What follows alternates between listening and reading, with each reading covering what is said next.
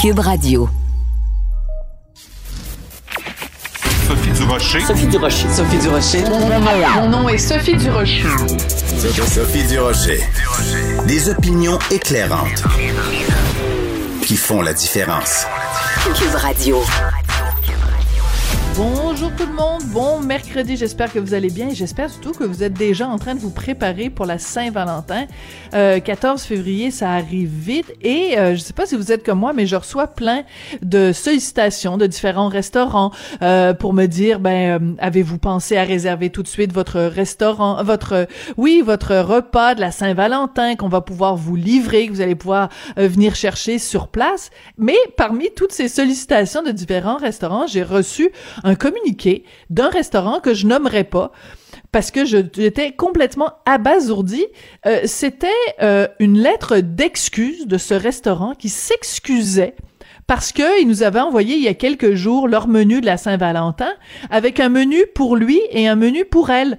Et là, ils nous écrivent aujourd'hui pour s'excuser de leur menu genré. Et ils s'excusent auprès de la communauté LGBTQ+, et auprès des personnes non binaires s'excusent de les avoir offensés parce qu'ils disent qu'il y a des gens qui les ont contactés pour dire comment ça vous faites un menu pour lui et pour elle, nous on est des gens non binaires et euh, on se sent pas euh, reconnus dans votre menu. Alors on est rendu là en 2021. Un, un, restaurant qui fait un menu pour lui, pour elle, se fait, se sent obligé d'envoyer des excuses. Quand j'ai vu ça, j'ai poussé un grand. Ben voyons donc. Avertissement. Cette émission peut provoquer des débats et des prises de position pas comme les autres. Vous écoutez Sophie Durocher. Avec tout ce qui s'est passé en fin de semaine, euh, les différentes euh, descentes de police dans des synagogues ou des lieux de culte euh, qui ne respectaient pas les consignes, ben finalement, on, se rend compte que si vous faites partie d'une religion reconnue officiellement, ben vous avez le droit de vous réunir à partir de 10 personnes jusqu'à 10 personnes. Et il y a beaucoup de gens qui se posent la question, ben, comment ça se fait qu'on accorde un passe-droit aux gens qui adhèrent à une religion? Euh, bon, on va peut-être peut-être avoir envie de s'en partir une de religion. On va en parler avec Jean-François Lisée, qui est notre chroniqueur du mercredi et qui est, vous le savez, bien sûr, l'ancien chef du Parti québécois. Jean-François, bonjour. Bonjour, Sophie. Écoute, c'est une idée très euh, amusante que tu as lancée sur les, les, réseaux sociaux en disant, ben, si 10 athées souhaitent se réunir, ils doivent se partir une religion. Bon, c'est un peu contradictoire parce que les athées, normalement, euh, sont pas très euh, intéressés par ça, mais comment se fait-il qu'il y a un passe-droit pour les gens qui adhèrent à une idéologie? Parce que la religion, c'est une idéologie. Ben, c'est comme... Euh, c'est même pas remis en, en question.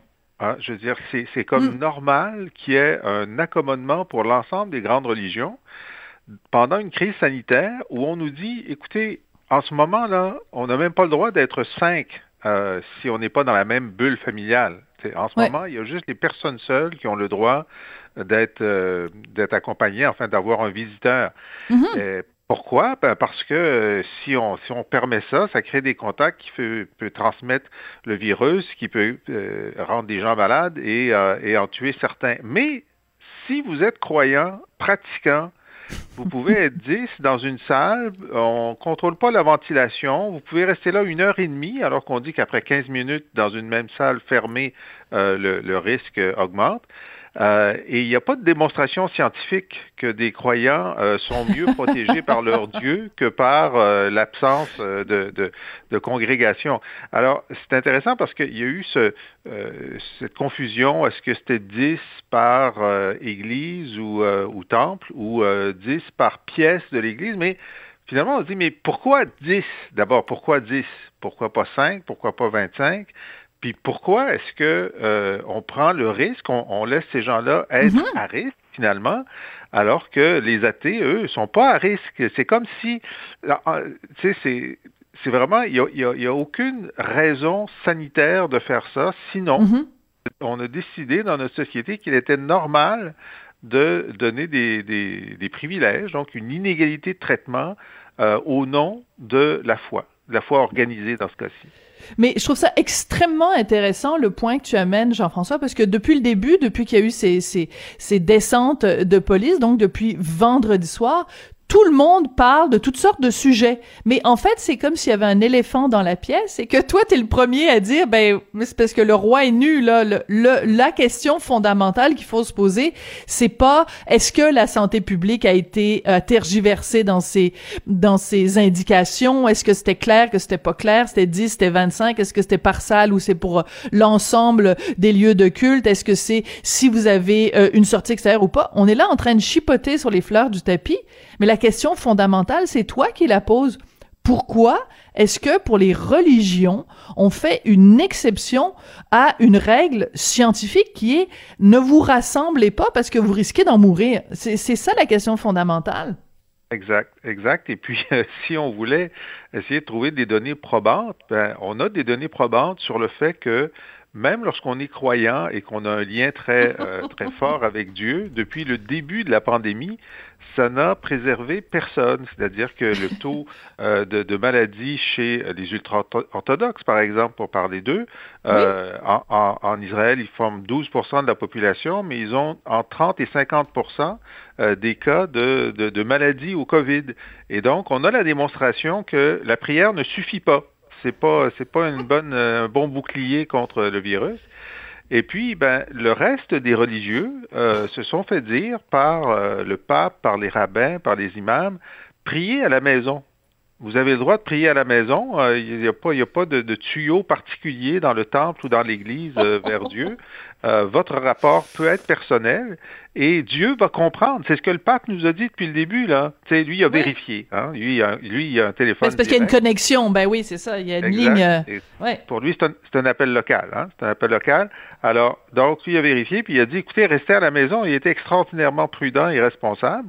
Euh, mais en marge des grandes religions, que ce soit les, les, les chrétiens évangélistes du sud des États-Unis qui, qui refusent, dans plusieurs cas, d'appliquer de, euh, les règles, ou certains ultra-orthodoxes, même pas tous, mais certains euh, continuent à dire que euh, non seulement prier, mais prier en groupe, euh, c'est plus important que de protéger la vie mhm.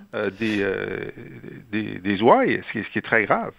Mais ce, ce, qui me, ce qui me sidère, Jean-François, puis j'adore le ton que tu utilises pour parler de ce, de ce dossier-là, ce qui me sidère à travers tout ça, c'est que quel est le message le plus important qu'on entend depuis le mois de mars 2020 ou février, janvier, enfin quand on a commencé à prendre la mesure de cette, de cette pandémie? Le message le plus important, c'est il faut faire confiance à la science. Il faut se baser, toutes nos décisions doivent être basées sur des preuves scientifiques. C'est, doit toujours être la science qui nous guide et qui nous mène. Et devant la religion, tout d'un coup, ces bons, tous ces bons préceptes rationnels partent en fumée. C'est comme si la science s'inclinait devant la religion, alors que la religion, on s'entend, c'est exactement le contraire de la science. T'as pas de, t'as pas de preuves, t'as pas de réalité. C'est, on n'est plus dans le rationnel, on est au contraire dans l'irrationnel. Et, et c'est cette contradiction-là entre la science et la religion qui m'apparaît plus que jamais évidente dans les cas, dans le cas qui nous occupe. Alors, tu connais l'histoire du croyant qui, euh, euh, qui voit venir euh, une énorme, un raz de marée et qui dit, ben, Dieu va s'occuper de moi. Alors, il y a un policier qui arrive en disant, bon, il faut évacuer. Il dit, ah, ne vous inquiétez pas, Dieu s'occupe de moi. Alors là, l'eau monte, il est au premier étage, et il y a un bateau qui vient le chercher. Il dit, non, Dieu s'occupe de moi. L'eau monte encore, il est sur son toit. Il y a un hélicoptère qui vient le chercher. Il dit, non, Dieu s'occupe de moi. Évidemment, il y a un coup de vent, il tombe à l'eau, il se noie. Il arrive au ciel et il dit à Dieu, pourquoi m'as-tu abandonné? Puis Dieu écoute, il dit, écoute bien là, je t'ai envoyé une police, je t'ai envoyé un bateau, je t'ai envoyé un hélicoptère, j'ai fait le maximum, maintenant, va-t'en chez le diable. Non, mais c'est, mais oui, mais c'est tout à fait ça.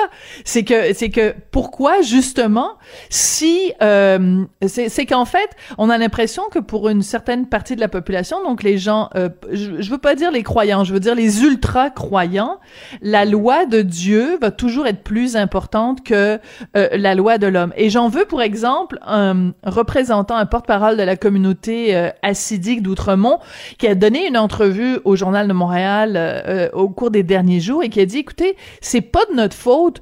Euh, on est, on a l'obligation quand on est un juif orthodoxe, c'est une obligation que d'aller à la synagogue pour prier. On peut pas y échapper. Moi, j'ai ben, vraiment. Et pourtant, Oui, mais ça, c'est les ultra-orthodoxes qui disent ça parce que euh, les juifs, qu'on dit mainstream, enfin les, les, les autres... Euh, non-orthodoxes, oui.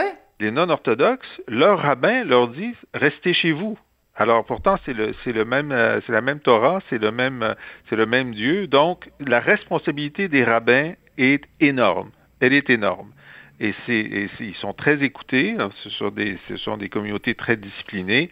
Euh, et c'est à eux de dire, écoutez, euh, euh, dans ce cas-ci, Dieu, Dieu veut que vous soyez vivants. Alors priez à la maison. Oui, et dans ce cas-ci, je te dirais, Jean-François, que c'est beaucoup plus grave que ça. C'est-à-dire que c'est pas juste un cas où ils vont mettre en, en danger leur propre santé. Si ce n'était que ça, déjà, ce serait excessivement grave, mais on parle pas de euh, des gens qui vont avoir un comportement à risque, mettons, d'attraper le cancer. Tu peux dire, bon, ben, c'est votre décision, vous vivrez avec les conséquences, mais c'est que c'est un, c'est un virus. Donc, par définition, c'est pas tellement le fait qu'ils vont l'attraper, possiblement, mais c'est qu'ils vont le transmettre à des gens qui, eux, ont respecté les règles, euh, sont pas allés euh, prier leur Dieu euh, euh, dans, dans leur église, sont pas allés, je veux dire, ont respecté les règles, mais vont être contaminés parce que eux n'ont pas respecté les règles. Et c'est là que ça devient choquant. Exact. C'est ben, deux, deux, deux niveaux de, de, de, risque. Ils se mettent à risque eux-mêmes, ils mettent à risque leurs voisins, ils mettent à risque la, la communauté. Donc, cette, cette, cette exemption euh, pour les lieux de culte ne devrait pas exister en période de crise sanitaire, tout simplement. Voilà. Alors moi, c'est ce que ce que j'ai de la difficulté euh, à comprendre. Et dans ce cas-ci, on parle évidemment de la communauté euh, mais ce qui ce que ce que ce qui ce qui est ressorti au cours des derniers jours, c'est que donc il y a un, un triumvirat. En fait, il y a un trio.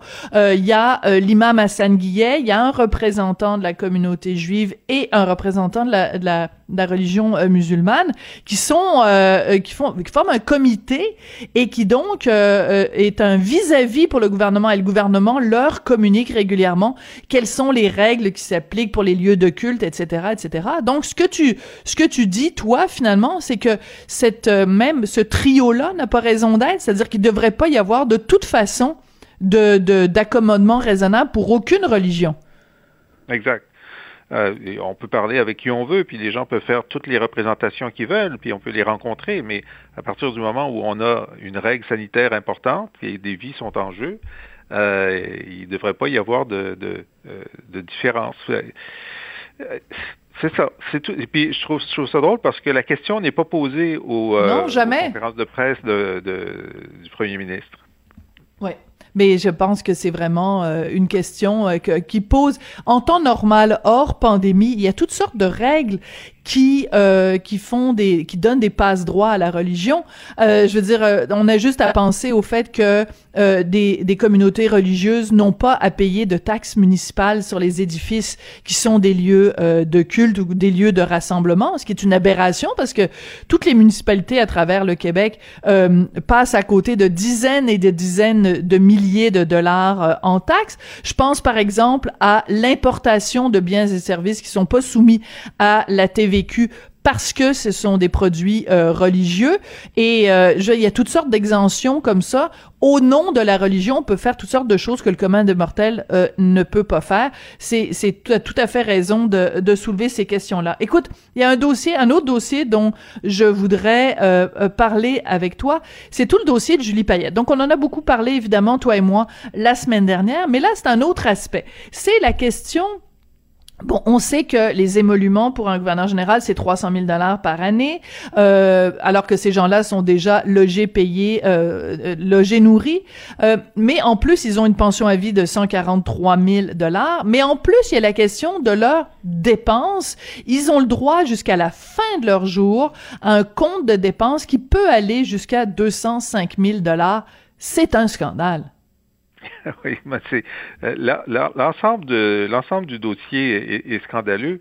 Euh, et, euh, et d'ailleurs, jusqu'à récemment, euh, les, les, les, anciens gouverneurs généraux euh, n'avaient pas besoin d'envoyer de justificatif. Ils envoyaient une facture.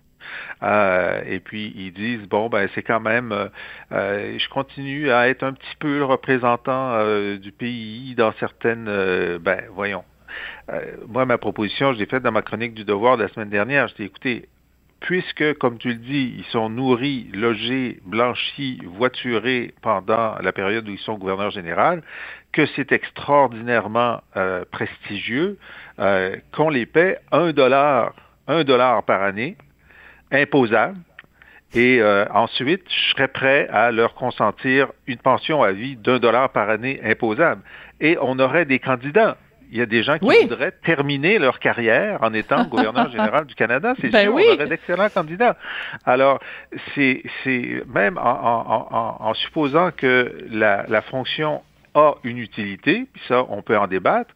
Euh, mhm. Il est possible de combler cette fonction avec quelqu'un qui a euh, de, l'expérience, qui a déjà gouverné, qui a déjà été ministre ou maire d'une grande ville, euh, qui a déjà administré des choses, qui sait ce que c'est que d'avoir une fonction gouvernementale ou d'apparat ou bon, et qui, qui, qui, va le faire gratis.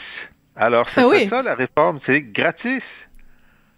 Ben non, mais c'est ça qui est hallucinant. Et, ce qui est intéressant, c'est que dans le National Post de ce matin, il y a tout un texte parce que euh, il y a quelques années de ça, le National Post avait révélé que Adrian Clarkson, l'ancienne gouverneure générale, avait euh, soumis donc pour un million cent mille dollars de dépenses. Euh, la publication de ce reportage-là avait provoqué chez Justin Trudeau la réaction suivante de dire bon, on va demander à un enquêteur indépendant de faire euh, un rapport sur justement cette question des euh, des, euh, des, comptes de dépenses des gouverneurs généraux. la Fédération canadienne des contribuables a mis la main sur le rapport. Le rapport donc est, publié dans le National Post. Et ce qu'on ce qu'on ce qu'on découvre en fait, c'est que même avec la loi d'accès à l'information, on n'arrive pas à savoir le détail. On n'a pas, il y a un manque de transparence absolument flagrant. Et ce qu'on apprend aussi, c'est que ce rapport-là recommandait qu'on mette une limite de temps à ce compte de dépenses. Parce que dans l'état actuel des choses, c'est jusqu'à la fin de leur vie. Et il y a Ed Schreier, qui était gouverneur général en 1984. Ben, en 2021, théoriquement, il peut encore avoir un compte de dépenses jusqu'à 200 000 dollars par année. Ça n'a ben aucun ben sens. Ça n'a aucun sens. Mais euh, bon, d'abord, ça n'a aucun sens en soi, mais il est vrai que le, le, le, vieillissement de la population provoque des, des, des, ajustements nécessaires à un certain nombre de, euh, de, décisions qui avaient été prises quand les gens mouraient tous vers 72 ans. Et ça, c'en est un. Euh, il y a aussi le fait que, bon, on a fait l'ajustement au Québec parce que les anciens premiers ministres avaient droit à un garde du corps et un chauffeur à vie. Ouais. Mais dans le temps où tu mourrais rapidement, ça avait de l'allure, mais là, on serait avec euh, quoi six anciens premiers ministres avec des chauffeurs à vie. Donc, on, on, a réduit ça à, si je me souviens bien, trois ans après le départ. Bon. En trois ans après le départ. Ensuite, bon, tu t'organises, puis on suppose que tu auras un revenu suffisant. Si tu veux t'embaucher un chauffeur, tu le feras. Euh, et, euh, et, donc, c'est ce genre d'ajustement qu'il faut se mettre à faire un peu partout, parce que les gens vont être là jusqu'à l'âge de 100 ans. Alors, si tu as été euh, gouverneur général entre 55 et 60, hein, c'est le cas de Julie Payette, c'est le cas de Michael Jean, des gens qui sont très jeunes, en bonne santé. Euh, Michael Jean est, tellement en bonne santé qu'elle va s'occuper du, du, La Fédération de foot de Haïti, oui.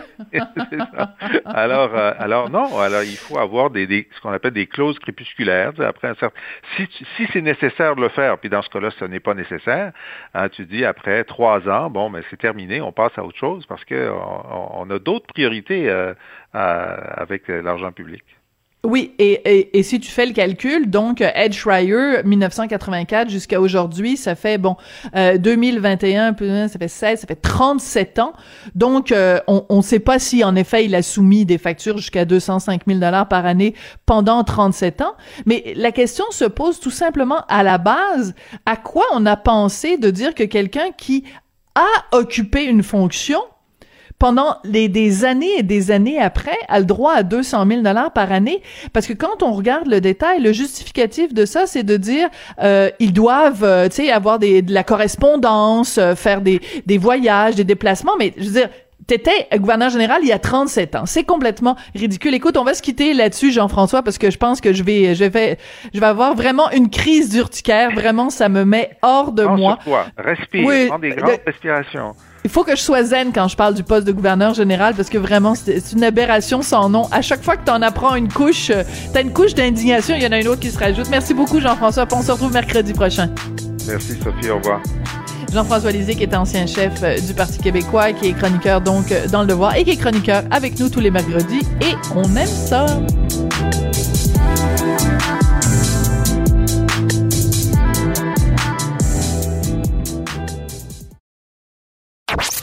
Sophie Durocher. Une femme distinguée qui distingue le vrai du faux. Vous écoutez Sophie Durocher. Le mot qui est sur toutes les lèvres en ce moment, c'est évidemment le mot vaccin. Est-ce qu'on va en avoir assez? Est-ce qu'on a celui de Pfizer? Est-ce qu'on a celui de Moderna? Mais moi, j'avais envie d'avoir des nouvelles de notre vaccin à nous, notre vaccin québécois, en fait. Je fais référence évidemment à la compagnie pharmaceutique Medicago, dont les laboratoires sont situés euh, à Québec. Alors, on en prend des nouvelles avec Nathalie Charland de la compagnie, justement, Medicago. Bonjour, Madame Charland, comment allez-vous? Bonjour, Madame Durocher. Ça va bien, ça va occupé, mais ça va bien. C'est pour ça qu'on apprécie d'autant plus que vous preniez le temps de venir euh, parler aux auditeurs de, de, Cube Radio pour nous donner des nouvelles, comme vous l'avez fait régulièrement. D'ailleurs, je l'apprécie beaucoup. Je tiens à le souligner que très, très, très régulièrement sur nos ondes, vous venez nous dire où vous en êtes rendu. Vous devez être un peu tanné là qu'on vous appelle régulièrement comme ça pour vous demander des nouvelles. Alors, je vous pose la question. Pi. ben, écoutez, écoutez, on travaille tellement fort. Euh, ça me fait plaisir de donner des nouvelles. C'est sûr qu'on voudrait toujours avoir la nouvelle extraordinaire à annoncer pour dire que oui, demain, on vous donne un vaccin, mais bon, c'est, on n'est pas encore rendu là. On continue à travailler très fort. Euh, on avance dans, dans, nos essais cliniques. Euh, donc, on est, on est rendu en phase 2-3 qu'on appelle. Donc, on approche de la fin du marathon des, des essais cliniques. Donc, on est en, train de compléter la, première partie, donc la phase 2 chez euh, des adultes, euh, des personnes plus âgées, des personnes avec des maladies chroniques. Donc, on est en train de, regarder si notre candidat vaccin est toujours aussi sécuritaire que qu'est-ce qu'on a vu en phase 1 et si la réponse immunitaire induite par le vaccin euh, se, se, répète aussi dans différents groupes d'âge. Donc, c'est ce qu'on fait actuellement et on travaille tous très fort. D'accord. Alors quand vous dites en phase 2-3, euh, expliquez-nous parce que nous, vous, vous êtes évidemment une spécialiste des vaccins, nous, on est des néophytes du vaccin. Alors c'est quoi la différence entre la phase 2 et la phase 3? En fait, la phase 2, c'est d'aller vérifier que chez un plus grand nombre de gens que dans la phase 1, que notre vaccin est sécuritaire, notre candidat vaccin est sécuritaire et qu'il ait une bonne réponse immunitaire. Donc, en phase 1, on avait euh, vacciné 180 euh, euh, personnes. Maintenant, on approche de 1000 personnes, donc c'est 918 personnes au Canada et aux États-Unis. Donc, hmm. on élargit notre, notre groupe, le, nombre de personnes pour s'assurer que tout continue à bien se passer pour éventuellement, si on a l'autorisation des autorités réglementaires, passer à la phase ultime qui est la phase 3. Donc, c'est vraiment la phase où on va tester l'efficacité du vaccin. Donc, pour, pour voir si la réponse immunitaire qu'on observe se traduit par une protection contre le coronavirus. D'accord. Est-ce que en ce moment, on peut déjà parler d'un pourcentage? Est-ce qu'on peut dire parce que je sais que les, les, vaccins qui sont arrivés au bout de ce marathon, que ce soit Pfizer, que ce soit Moderna, que ce soit AstraZeneca, on peut nous dire bon ben c'est efficace 93, 95% 90 pour euh, votre médicament, pour votre euh, vaccin, pour l'instant, on parle d'un pourcentage de combien? On peut pas, on peut pas chiffrer de pourcentage parce qu'on n'est pas à tester l'efficacité, ok? Donc, les vaccins de Pfizer ont complété cette fameuse phase 3. C'est durant cette phase 3-là qu'ils ont été capables de dire qu'il y a 95% d'efficacité. Nous, ce qu'on peut dire, c'est qu'en phase 1, on a eu 100 de, de, nos sujets qui ont développé une bonne réponse immunitaire, mais on ne peut pas traduire ça par de l'efficacité, malheureusement, pas à ce stade-ci. D'accord. Mais j'apprécie votre prudence et vous faites bien. Et c'est pour ça aussi que vous nous donnez, à chaque fois qu'on se parle, une sorte de cours de vaccin 101 parce que la terminologie est importante parce qu'il faut pas non plus créer de faux espoirs. En même temps, euh, si dans la phase 1, vous n'aviez pas eu 100% de, euh, d'augmentation de la réponse immunitaire, ça vous aurait donné quand même une indication que votre candidat vaccin était peut-être pas aussi formidable que ça. Donc, ce qui est rassurant, c'est que la phase 1 était très encourageante, pleine d'espoir Donc, vous allez confirmer des hypothèses avec la phase 2 et confirmer encore une fois encore plus des hypothèses avec la phase 3. Donc, parlons-nous de date. Là, on est le 27 janvier. Vous pensez compléter la phase 2 à quelle date et commencer la phase 3 à quelle date? Bon, euh, le principe de la phase 2-3, c'est pour ça que je parle de phase 2-3, c'est qu'on on, combine un peu les deux phases. Donc, on a on parlait de différents groupes d'âge tout à l'heure, donc on a des groupes, on a divisé notre phase 2 en différents groupes d'âge. Donc on a les 18 64 euh, ans et 65 ans et plus, et même dans les 65 ans et plus, on a le 65, 74 et 75 ans et plus. Donc où on est à ce moment-ci, c'est qu'on a complété le groupe de jeunes adultes, on peut dire, entre 18 et 64 ans. Donc, euh, le recrutement a été complété à ce niveau-là.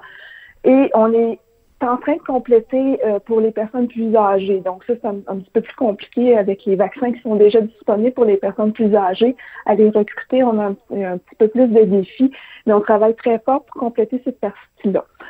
ceci étant dit, puisqu'on a complété la partie jeune adulte, on va soumettre notre cette partie dossier-là aux autorités réglementaires pour leur demander la permission, à, évidemment, hmm. sur la base de données, là, on, est en train de, de, les, de les analyser présentement, de débuter déjà la phase 3 chez les jeunes adultes. Hmm. Donc, c'est une espèce de roulement. Au fur et à mesure qu'on va accumuler les, les résultats dans les différents groupes d'âge, on va débuter la phase 3 dans, dans ces groupes d'âge-là.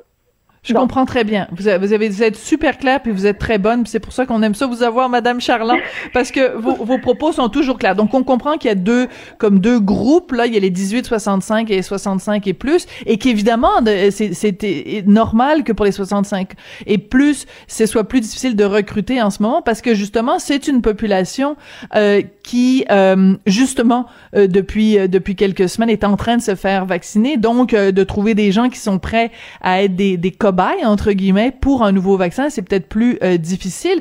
Je sais que j'ai devant les yeux un article qui est publié le 11 janvier où on nous dit que justement que vous êtes toujours à la recherche de 250 personnes qui ont 75 ans et plus. Est-ce que vous les avez trouvées? Sur les 250 personnes que vous cherchiez le 11 janvier Est-ce que vous les avez Vous en avez trouvé combien? J'ai pas le chiffre exact. Je sais que c'est pas encore complété. J'ai vérifié hier. Mais euh, on travaille, comme je disais, on travaille très fort là-dessus. On a différents sites au Québec euh, avec Cineos Health, qui, pour, qui euh, c'est le partenaire avec qui on travaille pour faire le recrutement clinique, faire l'essai clinique. Donc, si les gens sont intéressés, peuvent contacter Cineos Health. Et puis, on, on, a aussi des sites aux États-Unis, donc on travaille vraiment très fort. Et puis, euh, bon, et on espère pouvoir débuter euh, la phase 3 dans les prochaines semaines. Et si tout va bien, obtenir des résultats d'efficacité au printemps. Bon, ça peut paraître loin, mais euh, bon, on parle d'un essai clinique de 30 000 personnes, hmm. probablement en Amérique du Nord, en Amérique latine, en Europe, parce qu'il faut aller dans les pays où le virus circule. Oui, ben oui. Et, pour pouvoir déterminer si les gens vaccinés sont protégés. Donc, euh, c'est un autre, un autre défi qu'on travaille très fort à relever. On est déjà en train d'identifier les sites, on est déjà en train de, de, de, tout mettre en place pour pouvoir débuter la phase 3 le plus rapidement possible. D'accord. Et la phase 3 devrait prendre combien de temps? C'est-à-dire, mettons, dans le meilleur des mondes, euh, le gouvernement vous donne rapidement l'autorisation pour les, en tout cas, les 18-65 ans, de passer euh, le, plus rapidement possible à, la phase 3. Donc, euh, on, pourrait avoir euh, des résultats à quel moment? Je sais que c'est difficile de donner des dates, mais le, le, le plus près que vous pouvez nous donner, c'est quoi? Écoutez, euh, bon, comme la plupart des vaccins, notre candidat vaccin est un vaccin à deux doses. Donc, euh, les personnes vont recevoir deux doses à 21 jours d'intervalle. Donc, euh, et puis il faut laisser le temps à la biologie de faire son œuvre et à la réponse immunitaire de se développer. Et ensuite, 14 jours après la deuxième dose, commencer à déterminer les, les, gens qui ont eu des cas ou, pas de cas. Donc, euh, dans le meilleur des mondes, on parle d'un deux mois. Là. On parle vraiment d'un mm. deux mois si on est vraiment super chanceux.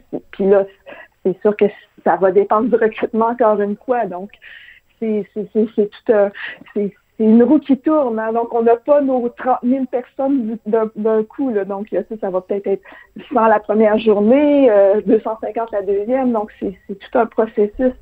Donc, euh, d'après moi, là, ben, c'est sûr que nous, on, on, va faire un peu, on fait un peu le même principe que Pfizer et Moderna ont fait. On va surveiller le nombre de cas pour aller chercher ce qu'on appelle des, des résultats d'efficacité intérimaire. Donc, on a un nombre minimum, minimum de cas à atteindre avant d'ouvrir les livres parce que c'est un, hmm. essai clinique à l'aveugle. On n'a pas le droit d'aller voir les résultats avant d'atteindre un certain seuil euh, d'infection. Donc, euh, je crois que ça va être assez difficile. Euh, ben, difficile.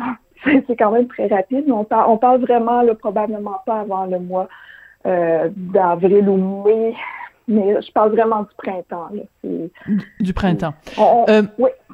Oui, euh, parlons du, du, financement. Le gouvernement canadien, corrigez-moi si je me trompe, euh, a donné 173 millions de dollars à Medicago. Est-ce que le chiffre est bon? Oui. Euh, quelles sont les autres sources de financement de Medicago? Bah, je sais que ça peut, pour les gens qui nous écoutent, peut-être ça a l'air énorme, mais en termes de recherche scientifique, euh, euh, euh, on, on s'en tire pas en bas de ça, c'est-à-dire que c'est pas des sommes farfelues, là, c'est vraiment ça que ça prend. Vous nous parliez tout à l'heure de 30 000 personnes qui, qui devront, à qui on devrait administrer les doses. Bon, évidemment, toute la, la logistique autour de ça, donc ça coûte extrêmement cher. Est-ce qu'il y a d'autres sources de financement à part cet argent-là du gouvernement canadien? Mais au printemps, on a eu un financement de 7 millions de dollars du gouvernement provincial, donc du gouvernement du Québec. Euh, on a aussi euh, la chance d'avoir le support de nos actionnaires. Euh, notre actionnaire majoritaire, Mitsubishi Tanabe Pharma, est, est derrière nous. Mais comme, comme vous dites, c'est beaucoup, beaucoup de sous. Et puis, bon, on essaie de faire le mieux qu'on peut avec nos capacités et nos, nos ressources, autant monétaires qu'humaines. Mais euh, bon, c'est vrai, comme vous dites, 173 millions, ça peut avoir l'air euh, énorme comme chiffre, mais comme 30 000 personnes euh, à vacciner, à suivre, à recruter, à recruter c'est beaucoup de sous. Oui, parlez-nous un peu de l'état d'esprit parce que euh, on, on, sait que c'est vraiment une course contre la montre. On sait que les gens dans le système de santé, le personnel soignant sont épuisés parce qu'ils travaillent très fort. Euh, je faisais une entrevue lundi avec docteur Tardif, qui est à la tête de cette étude sur la colchicine, qui me disait depuis le mois de mars, il y a des gens qui ont pris peut-être deux journées de congé, les gens travaillent sept jours sur sept.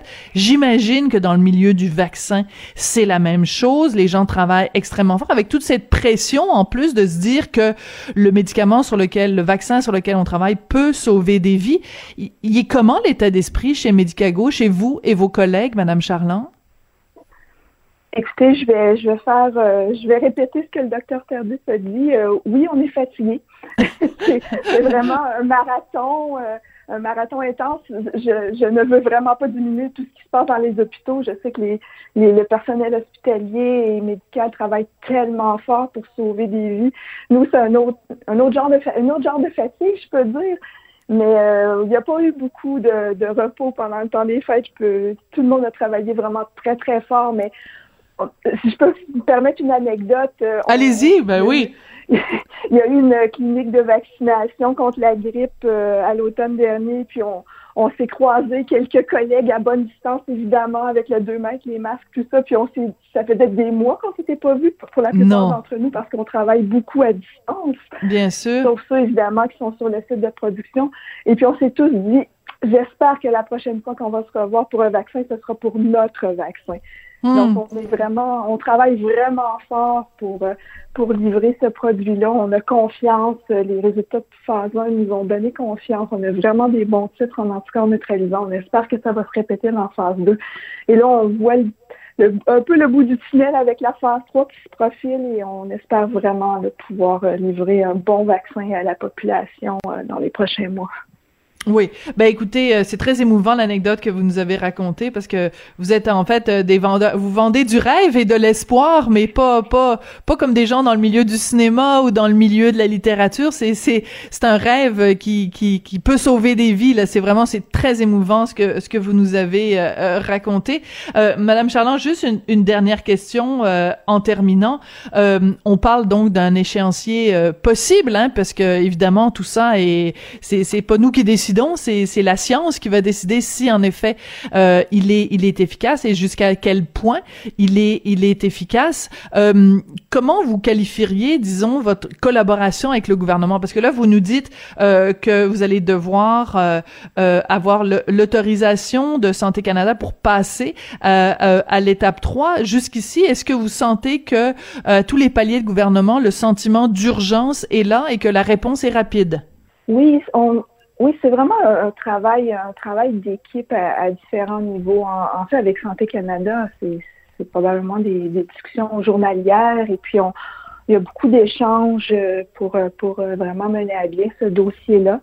Euh, on, est, on est vraiment très, très satisfait du sport euh, du, du, gouvernement fédéral et provincial. Et bon, c'est vraiment un travail d'équipe dans tous les sens du terme. D'accord. Bon, alors ben écoutez, c'est bien de savoir que au moins à ce niveau-là, le, sentiment d'urgence est là et que tout le monde comprend qu'il faut que ça aille le plus vite euh, possible. Euh, on, on serait tellement content de pouvoir se dire, je sais que c'est peut-être un petit peu du, du, du pétage de bretelles nationalisme et de se dire que euh, euh quand on va se faire euh, euh, euh vacciner, qu'au moins ça va être un, vaccin qui va avoir été élaboré chez nous par des, des, des, gens qu'on côtoie quand on va à l'épicerie à Québec, c'est, c'est quand même une grande source de fierté. Alors ben écoutez, merci à vous et à toute l'équipe chez Medicago. Alors on veut pas vous retenir plus longtemps parce qu'on sait que vous êtes super occupé, mais c'était vraiment très, très bien et très rassurant de pouvoir prendre des nouvelles de ce, de, ce vaccin-là. Nathalie Charland, vous êtes directrice des affaires scientifiques et médicales de la Société pharmaceutique Medicago à Québec. Merci beaucoup d'être venue nous parler aujourd'hui.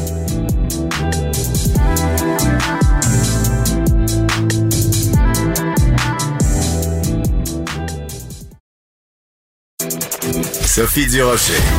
Entendez les dessous de sa dernière chronique. Cube Radio.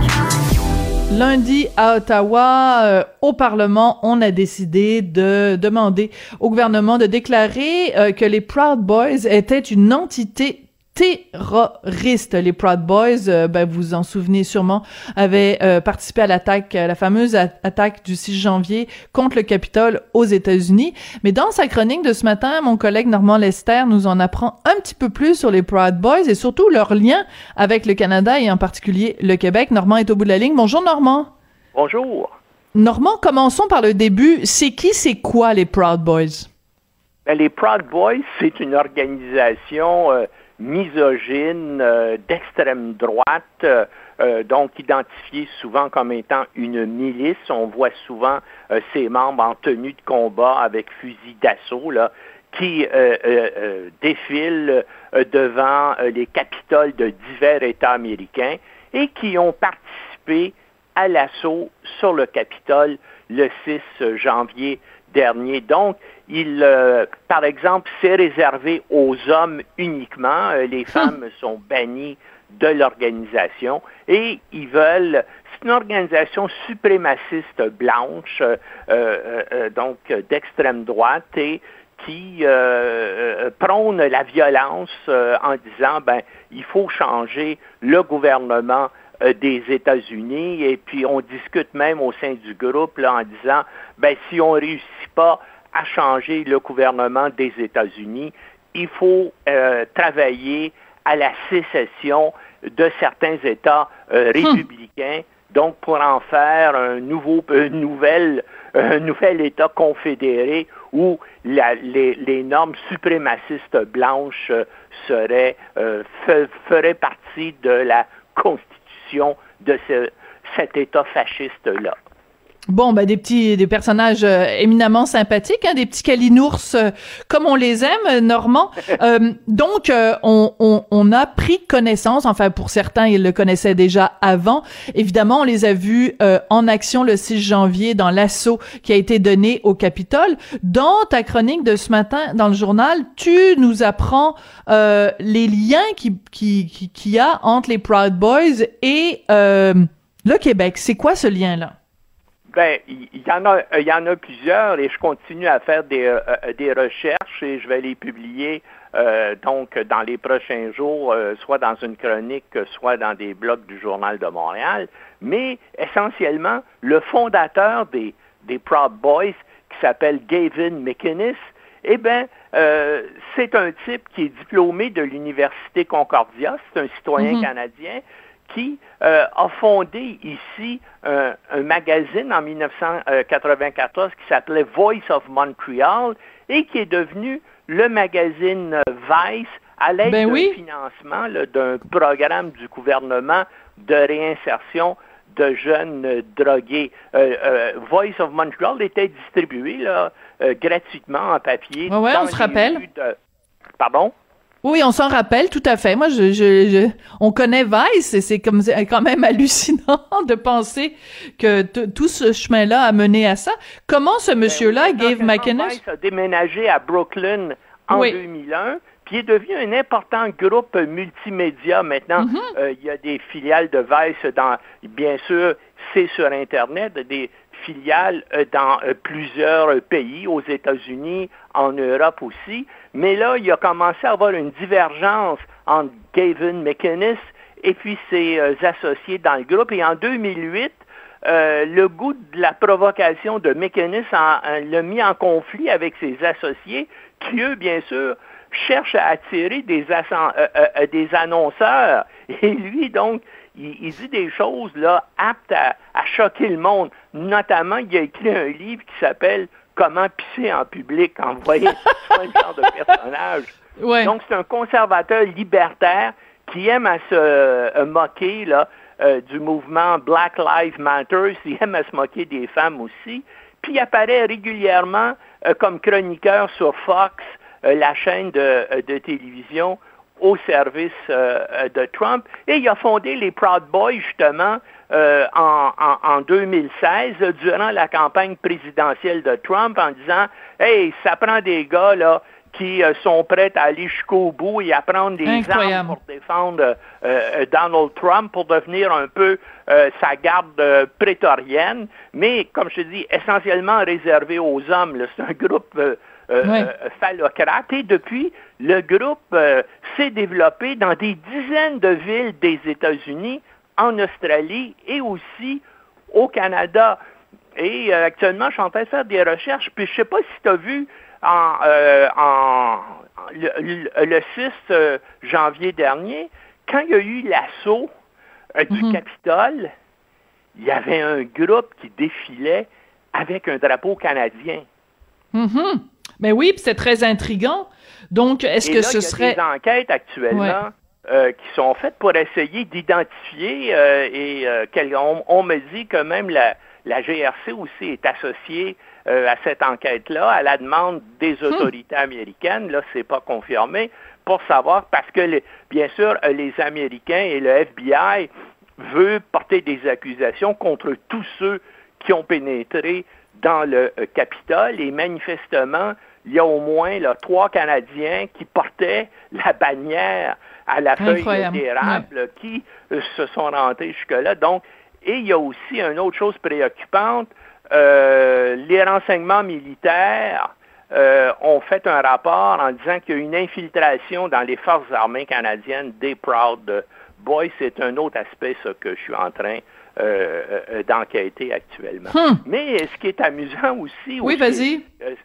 Ce qui est, euh, euh, c'est que les, bo- les, les Proud Boys, comme d'autres organisations d'extrême droite, ont commencé là, depuis à peu près euh, une dizaine de jours à prendre leur distance de Donald Trump parce qu'ils disent Hey, c'est le gars qui nous a incité à prendre d'assaut le, le Capitole.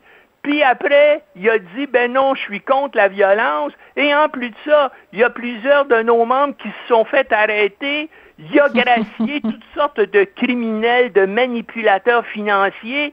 Mais nos gars qui, à sa demande, ont attaqué le Capitole, il les a laissés tomber. Et là, ces gars-là font face à une série euh, d'accusations et probablement que des, des, euh, des accusations de sédition vont être portées contre lui. Et là, Trump s'en lave les mains.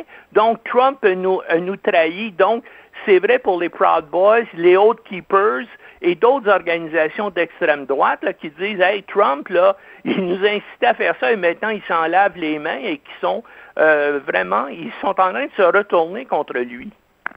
Écoute, c'est absolument fascinant ce que tu nous racontes. Euh, Qu'est-ce que ça peut vouloir dire pour euh, pour le Québec, c'est-à-dire que que que que ce soit quelqu'un d'ici qui ait fondé l'organisme là-bas, qui ait des liens avec ici, est-ce que les des Proud Boys québécois auraient pour intention, par exemple, de renverser le gouvernement Legault ou de prendre d'assaut l'Assemblée nationale? Est-ce que ça ressemblerait à quoi un Proud Boys québécois qui passerait à l'action? Écoute, pour l'instant, j'ai pas vraiment d'informations là-dessus s'il y en a au Canada, et puis je le sais, hein, euh, toi aussi, tu fais des chroniques, des blogs, et, donc, dès qu'on parle contre Trump et on dit quoi que ce soit contre lui, on voit qu'au Québec, ben oui. il y a un certain nombre d'individus qui sont des partisans là, vraiment fanatiques de Donald Trump. Alors que c'est... Puis on voit que, hein, puis ça, ça a fait la manchette dans le journal de Montréal il y a quelques jours, qu'il y a effectivement des, euh, euh, des racistes d'extrême droite qui sont lourdement armés et qui, euh, existent au, Québec maintenant. Est-ce qu'ils ont déjà des liens avec les Proud Boys? Ben, je suis en train d'enquêter là-dessus, mais pour l'instant, je n'ai pas d'informations précises. Ben de toute façon, on fait confiance euh, bien sûr dans tes euh, dans tes talents de d'enquête. hein. Je veux dire, c'est ça qui a marqué toute ta carrière, euh, Normand, de d'aller fouiller là où où les gens ne vont pas fouiller en, en général. toi qui fais justement ce, ce métier d'enquête depuis des années, est-ce que tu trouves ça, mettons, sur une échelle de 0 à 10, ton degré d'inquiétude par rapport aux Proud Boys, il se situe où? Moi, disons que je, je dirais que ce serait environ 6 ou 7 sur 10. En Quand même. Que je ne pense pas que ces individus-là, puis en, général, euh, c'est pas les gens les plus brillants de la planète. Je ne pense pas que ces gens-là vont réussir à renverser le gouvernement des États-Unis, mais ces gens-là peuvent créer des incidents graves dans diverses régions euh, des États-Unis, puis des, puis des choses qui causent des morts. Rappelle-toi de Timothy McVeigh. Tu sais, Absolument. Le Unibomber, oui. Hmm? C'est pas le Unibomber? Oui, allô? Non, non.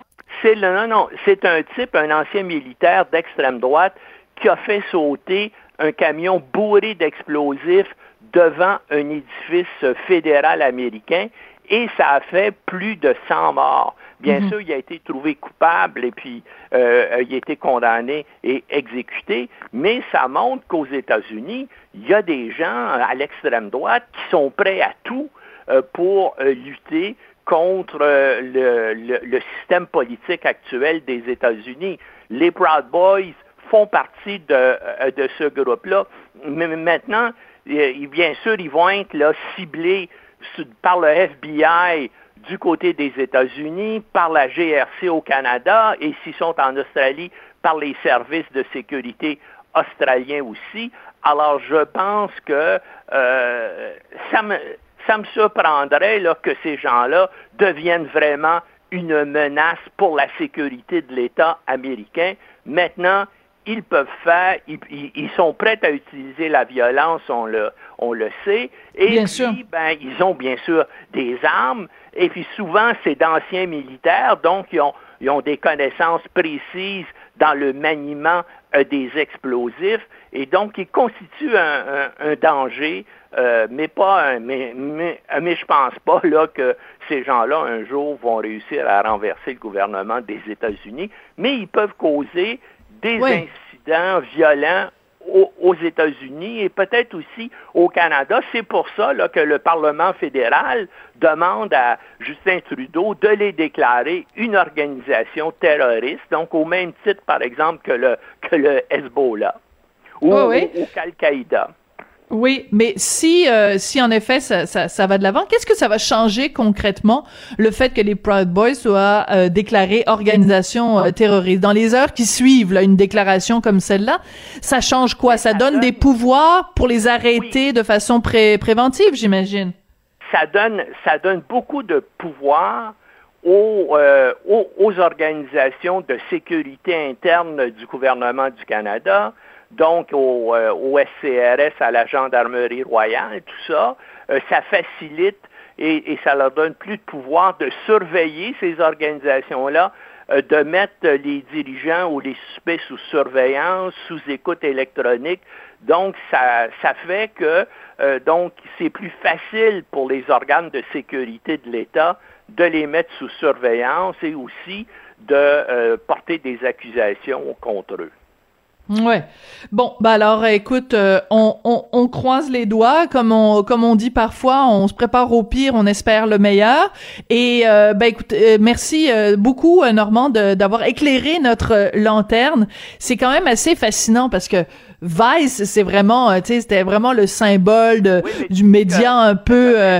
Non, Vice, il n'a plus rien à voir avec Vice depuis 2008 là. Et puis Vice, bien sûr, avec tout ce qui arrive, ont émis des, euh, euh, des communiqués sûr. et on n'a plus rien à voir avec ce gars-là euh, depuis une douzaine d'années. Mais, mais, mais cette trajectoire-là est tellement étrange de penser que le gars qui a fondé le, le, le magazine qu'on a tenu dans nos mains pendant des années à Montréal euh, soit devenu, est viré capot à ce point-là et est, chiré, pour, pour parler communément, est dérapé à ce point-là. C'est assez, c'est assez inquiétant. Normand, merci beaucoup.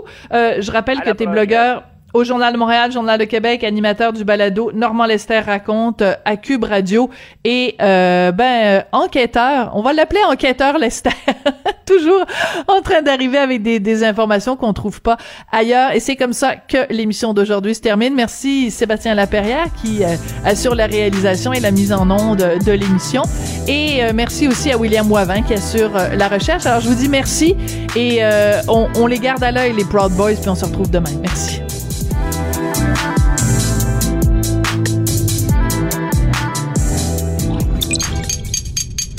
Cube Radio.